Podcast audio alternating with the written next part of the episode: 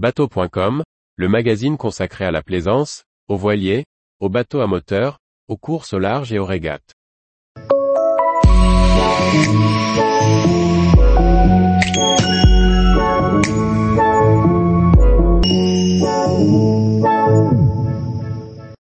Que faire au mouillage? Laissez-vous tenter par ces accessoires.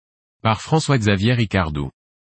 La technologie Drop Stitch a permis le développement des paddles gonflables. Désormais, il en existe de toutes les formes et de tous les usages pour satisfaire toutes les pratiques. Motorisés, ils offrent de belles possibilités d'excursion, depuis son bateau ou en partant du rivage. L'Emotion, c'est une planche de paddle très longue, de plus de 3 mètres, large de 105 cm et épaisse de 15 cm. Bref, un paddle un peu gros, mais qui peut embarquer deux personnes, soit 180 kg max.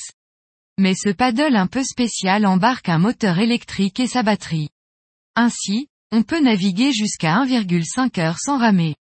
Une gâchette au volant et vous avancez à 6 km heure maxi, avec même la possibilité de faire marche arrière.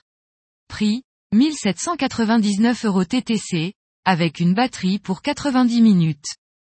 Bien adapté pour une utilisation au mouillage à partir d'un bateau, l'Airfoil 200 est une planche qui offre trois possibilités d'utilisation. Planche de windsurf, une planche à voile avec un aileron. Planche de windfoil, une planche à voile avec un foil. Planche de WINGFOIL, une planche pour la pratique de la wing. Prix à partir de 794 euros la planche seule. Le kit Subduo s'adapte à l'arrière de 99% des paddles gonflables. Si l'épaisseur est comprise entre 12 et 15 cm, vous pourrez presser le kit à l'arrière. En dessous, se fixe le petit sous-marin de nage tracté Sublu White Shark Tiny. La vitesse de 3 et 8 km heure garantit d'excellentes sensations.